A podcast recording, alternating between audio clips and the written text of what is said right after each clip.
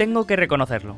Desde hace unos años tengo una especie de relación amor-odio con Airbnb.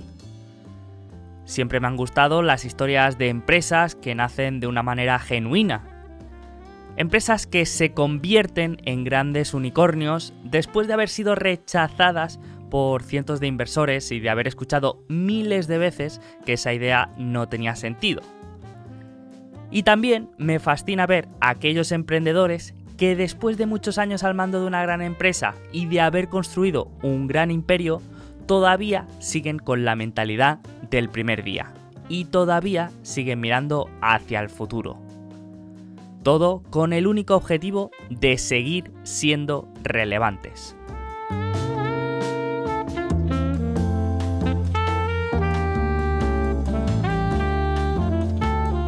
Pero cuando pienso en estas historias siempre me acuerdo de la escritora Milena Busquets y su anécdota con el arquitecto Lluís Clotet. Contaba que a finales de los 60 estaba sentado en una playa de Cadaqués tan tranquilo y tan feliz hasta que de repente dijo, esto es demasiado bonito. El pueblo es demasiado bonito, las chicas demasiado guapas y el mar demasiado azul. Es demasiado perfecto. No puede funcionar. En cualquier momento aparecerá un psicópata con una metralleta y nos matará a todos. Y se levantó y se fue.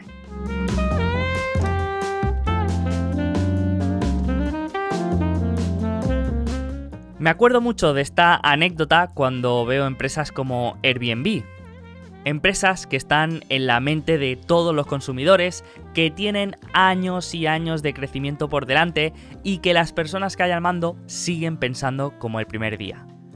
Pero al igual que el arquitecto, tengo siempre esa duda recurrente y me cuesta pensar que todo sea tan bonito. Así que en este episodio intento descubrir si realmente es todo tan bonito con Airbnb o si su valoración puede ser ese psicópata con metralleta del que hablaba Clotet.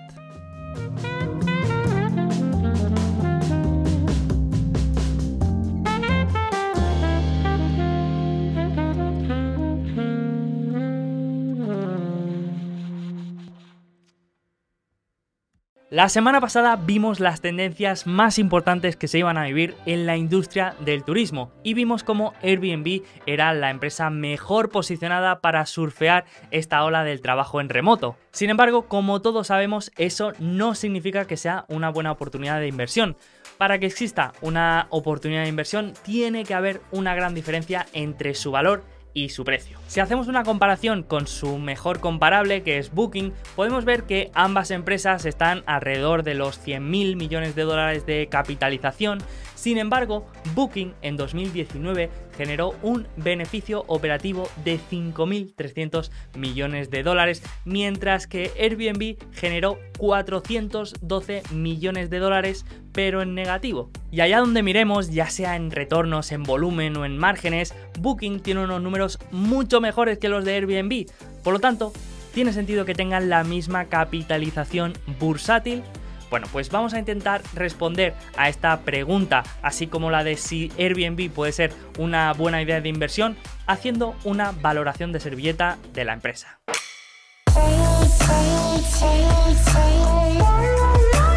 Antes de empezar, recuerda que si quieres estar al día de las empresas que sigues y que llevas en cartera, lo tienes muy fácil porque con la app Quarter podrás hacerlo como si escucharas un podcast, porque en la app encontrarás los audios, las transcripciones y las presentaciones de resultados de cualquier empresa en los más de 15 mercados disponibles a día de hoy. Esta semana puedes encontrar las presentaciones de empresas como Pepsi, Levis, Costco o puedes buscar directamente Airbnb para comprobar todos los datos que vamos a comentar en este episodio.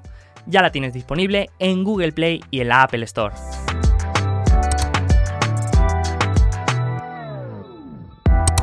Para entender bien Airbnb tenemos que entender su modelo de negocio, sus aspectos cualitativos y cómo se traslada todo eso a sus cuentas de resultados financieros. Airbnb es un agregador entre oferta y demanda. Su función es la de hacer de intermediaria entre los anfitriones y los viajeros. Para los anfitriones, Airbnb es muy valiosa, porque la plataforma se ocupa de atraer posibles huéspedes, gestionar las reservas, el pago y la fianza, de manera que estos anfitriones solo se tienen que preocupar de la limpieza de la casa y de dar la bienvenida y de ofrecerle los servicios pertinentes al huésped. Todo lo demás lo hace Airbnb. Además, Airbnb cuenta con un seguro de responsabilidad civil y de daños que protege al inquilino en caso de desperfectos en su casa o de cualquier otro problema. Para los huéspedes también es muy valiosa, porque en pocos clics pueden encontrar un alojamiento perfecto para sus necesidades. Por lo tanto, cuando un viajero quiere buscar alojamiento, puede ir a la plataforma de Airbnb y hacer una búsqueda por zona geográfica, rango de precio, fecha o características y reservar ese alojamiento directamente en Airbnb. De esa reserva, Airbnb se lleva un total del 18% aproximadamente de comisión, un 15% por parte del huésped y un 3% por parte del anfitrión. Si por ejemplo un anfitrión pone un precio de 100 dólares por noche, el precio que aparecerá en la plataforma será de 117 dólares por noche. Eso es el total que acabará pagando el huésped. De esos 117 dólares, 97 se pagan al anfitrión, 4 se van en concepto de impuestos de hospedaje y 16 se queda Airbnb. A día de hoy, Airbnb es una plataforma global, opera en 220 países del mundo y a día de hoy cuenta con un total de 5 millones y medio de casas disponibles. En la parte de huéspedes, la empresa tiene una base de usuarios activos de más de 50 millones que reservaron un total de 327 millones de noches en 2019. En 2020 las reservas fueron de 193 millones, pero tomamos los resultados de 2019 como referencia de resultados normalizados. El precio medio por noche de 2019 fue de 116 dólares, por lo tanto, el importe bruto de reservas que gestionó Airbnb fue de 38.000 millones de dólares. Si hacemos un desglose de estos números, podemos ver que de estos 38.000 millones, el 82% fue directo para los anfitriones, el 4% fue para impuestos de hospedaje y el 14% restante fue para Airbnb, con unos ingresos brutos de 5.300 millones de dólares. De aquí, finalmente, una parte se queda en conceptos como devoluciones de reservas o incentivos que dan a los anfitriones por marketing de referidos. Y finalmente quedan unos ingresos netos de 4.800 millones de dólares, por lo que del total del importe bruto de reservas, Airbnb en 2019 se quedó un 13% más o menos en cuestión de ingresos. Así que con esto ya podemos determinar las variables clave que vamos a necesitar para entender mejor la evolución futura del negocio. Por una parte, vamos a necesitar conocer el mercado total disponible de Airbnb. Por otra parte, vamos a tener que estimar cuál puede ser la penetración de mercado de Airbnb dentro de este total de mercado. Y por último, vamos a tener que estimar cuál puede ser el take rate que se lleve Airbnb de todo el volumen de reservas que gestione. Con estas variables podríamos hacer una estimación del potencial de ingresos que puede tener la compañía en el futuro. Así que lo que vamos a hacer va a ser una estimación de estas tres variables a 10 años para ver el potencial de ingresos que puede tener Airbnb en 2031. Para hacer esto vamos a trabajar con el tamaño de la industria del alojamiento y las actividades turísticas. Según la empresa, el mercado accesible de noches de alojamiento actual es de 11.800 millones de noches. A una media por noche de 105 dólares estaríamos hablando de más de 1,2 billones de dólares. Por lo tanto, la penetración actual de Airbnb con 38 mil millones de dólares sería de un 3% aproximadamente, algo que resulta bastante poco dado el nombre que tiene la empresa.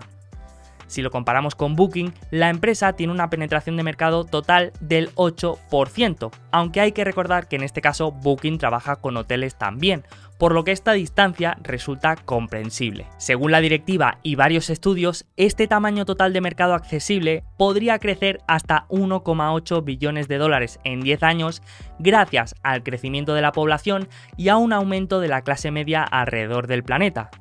Si a esto le sumamos la posible demanda a la que pueda acceder Airbnb de las estancias a largo plazo y de los alquileres de apartamentos, podríamos llegar a un tamaño de mercado de más de 2 billones para Airbnb. Y aquí viene la pregunta más importante de todas. ¿Cuál puede ser la penetración de mercado de Airbnb de aquí a 10 años?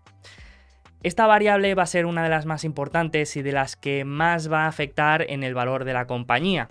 Actualmente es del 3%, pero ¿de cuánto puede ser en 2031? Bueno, pues esto es una pregunta realmente difícil, así que lo que yo suelo recomendar es trabajar con una cifra que nosotros creamos que tenga mucho sentido, como en este caso, por ejemplo, podría ser un 5%, y más adelante, cuando tengamos ya todas las demás variables, podemos volver aquí y cambiar esta cifra para ver cuál puede ser el impacto en el resultado final.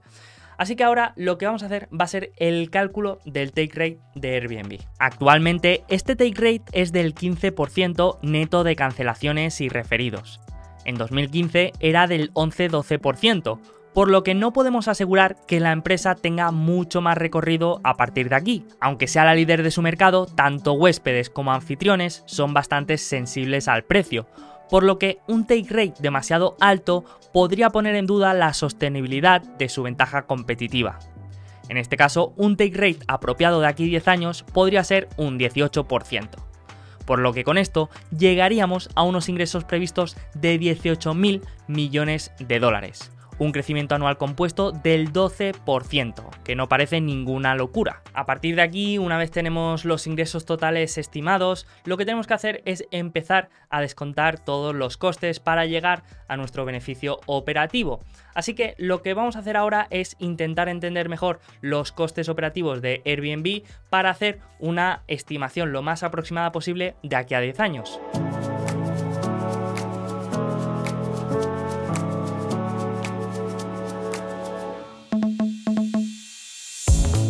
Si empezamos por los costes de venta, podemos ver que a día de hoy suponen un 25% del total de ingresos. En estos costes incluiríamos los costes de procesamiento de pago, los costes asociados con la gestión de datos y la amortización del software y la tecnología que desarrollan o adquieren de terceros. A partir de aquí vamos a ver los costes operativos, porque aquí es donde la empresa, según mi punto de vista, no está siendo lo eficiente que podría llegar a ser. La primera cuenta que nos encontramos es la de costes de operaciones y de soporte, con un valor de 815 millones de dólares, o lo que supone un 17% del total de ingresos. Recordar que estamos hablando de las cifras de 2019, porque 2020 ha sido un año extraordinario para la empresa y estamos utilizando 2019 como referencia de un resultado normalizado. La segunda cuenta que encontramos en la parte de costes operativos es la de investigación y desarrollo, que en este caso es más de desarrollo de producto. En este caso se va el 20% del total de ingresos. Después tendríamos los costes de venta y de marketing, que para sorpresa de muchos suponen un 33% de los ingresos de la empresa. Y por último, tendríamos los costes generales y administrativos, que suponen un 15% del total de ingresos. Esto dejó un margen operativo en 2019 del menos 10%. A partir de aquí ya podríamos hacer una estimación de estos costes a 10 años en base a los comentarios de la directiva, a nuestro conocimiento del modelo de negocio y a nuestro mejor comparable, que es Booking Holdings, que casi lo podríamos entender como un equivalente de Airbnb, pero con 5 o 7 años de adelanto. Empezando por el coste de ventas, tenemos que tener en cuenta que es quizá el más variable de todos estos costes por lo que de aquí 10 años es probable que sea inferior, pero tampoco podemos esperar que sea muy inferior, por lo que una cifra razonable podría ser la de un 22%. Con la partida de operaciones y soporte tampoco podemos ser muy optimistas, ya que este coste irá aumentando con el volumen de reservas, por lo que sí puede que haya una parte más fija, pero la gran parte de esta partida es variable en función de los ingresos que genere la empresa. Además, en las conferencias y presentaciones de resultados recientes, la directiva ha dicho que su intención es seguir invirtiendo en esta partida, ya que supone un mejor servicio para los clientes. Así que una cifra conservadora para de aquí 10 años podría ser de un 14%. Los costes de desarrollo de producto sí que puede que sean más escalables, ya que no importa el volumen de reservas que tenga el negocio, que el coste de las mejoras que vayan haciendo en su plataforma va a seguir siendo muy estable. En 2019 este coste ha sido de un 20%, pero no sería una locura pensar que esta partida podría bajar hasta el 8% del total de ingresos en 2031. El siguiente coste que nos encontramos es el de marketing. En 2019 este coste ha sido del 34% de los ingresos. Algo incomprensible si tenemos en cuenta el reconocimiento de marca que tiene Airbnb. Si lo comparamos con Booking, ambas tienen un coste de marketing parecido, de entre el 30 y el 35% de su total de ventas. Sin embargo, Airbnb no necesita el mismo gasto que Booking para generar tráfico a su web, ya que, según la directiva, el 90% del tráfico a Airbnb es orgánico, mientras que en Booking el tráfico orgánico está entre el 50 y el 60%, por lo que necesita emplear mayor capital en posicionamiento web, sobre todo en Google. Esto me hace pensar que a largo plazo el coste de marketing y ventas puede ser muy inferior al actual. Y es algo que la directiva ya ha manifestado y que seguramente empezaremos a ver en el corto plazo. Mi estimación para 2031 es que este coste puede ser del 12% del total de ventas, una cifra que puede parecer ambiciosa, pero que tenemos que tener en cuenta que al tratarse de marketing de marca y no de resultados, es mucho más escalable. Por último, tendríamos la partida de gastos generales y administrativos, que en el caso de Booking suponen un 5% y en Airbnb un 15%, por lo que entendemos que estos gastos son muy escalables y que con el tiempo Airbnb se irá acercando más a esa cifra del 5% de Booking. De momento lo vamos a dejar en un 8% en 2031 para no pecar de optimistas. Puede que estos costes nos parezcan muy altos, pero aquí también estoy teniendo en cuenta los costes de compensación en acciones, que muchas veces no los tenemos en cuenta y sin embargo suponen un lastre muy importante para la rentabilidad del accionista. Airbnb es una empresa que ha tenido mucha dilución en el pasado y en el futuro espero que siga siendo así debido a la cultura de la empresa. Así que con esto ya tendríamos nuestra estimación de beneficio operativo de Airbnb para 2031, que sería de 6.480 millones de dólares. A partir de aquí podríamos aplicarle un múltiplo sobre estos beneficios operativos similar al normalizado de Booking que es de 25 veces.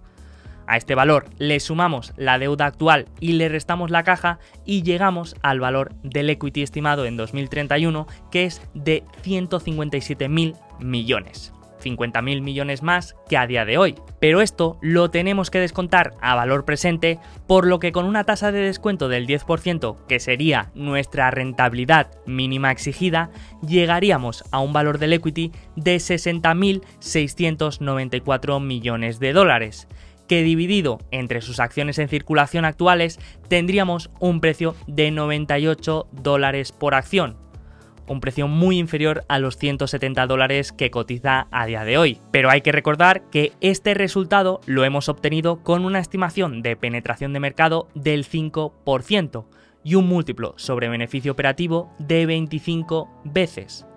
Estas son las variables más importantes, así que aquí lo recomendable es hacer un análisis de sensibilidad para ver el resultado final combinando estas dos variables. Si hacemos este análisis de sensibilidad, podremos ver que para que la acción se pueda considerar infravalorada y que nos pueda generar como mínimo una rentabilidad del 10% anual, tenemos que asumir que en 2031 va a tener una penetración de mercado de mínimo un 7% y que el mercado le va a dar un múltiplo sobre beneficio operativo de más de 30 veces. Estas estimaciones no son para nada ridículas, pero lo que sí que es verdad es que la valoración es algo exigente y esto hace que a mí personalmente pues me cuesta invertir en Airbnb a pesar de todos los aspectos cualitativos que tiene.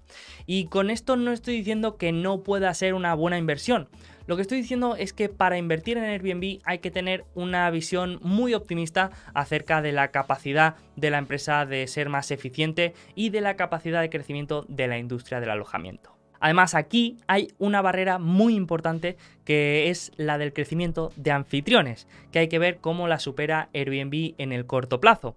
Porque sí, desde 2010 la empresa ha pasado de 120.000 casas a más de 5,6 millones en la actualidad pero esta cifra lleva estancada más de dos años, por lo que esto es muy preocupante para mí, porque por mucha demanda que haya, si no hay oferta que pueda satisfacer esa demanda, va a ser muy difícil llegar a los objetivos de cuota de mercado que tiene Airbnb. Así que ya hemos visto una pequeña valoración de servilleta de Airbnb, ya hemos visto las principales características, sobre todo a nivel financiero, y hemos visto también las diferencias respecto a Booking Holdings. Y como conclusión, yo creo que podríamos decir que cuesta afirmar que esto sea una gran oportunidad de inversión, pero tampoco podemos decir que no vaya a salir bien. Y yo creo que si alguien conoce bien la industria y conoce bien la empresa y puede desarrollar convicción acerca de su futuro, pues quizá le pueda salir bien quién sabe. Yo de momento lo que voy a hacer es seguir monitorizando la empresa porque estoy seguro que en algún momento Mr. Market nos va a dar una ventana de entrada, así que estaremos ahí atentos para aprovecharla. Así que espero que te haya gustado. Deja en los comentarios qué otra empresa te gustaría que analizara y que hiciera una de estas valoraciones de servilleta. Así que os leo a todos y nos vemos en la siguiente.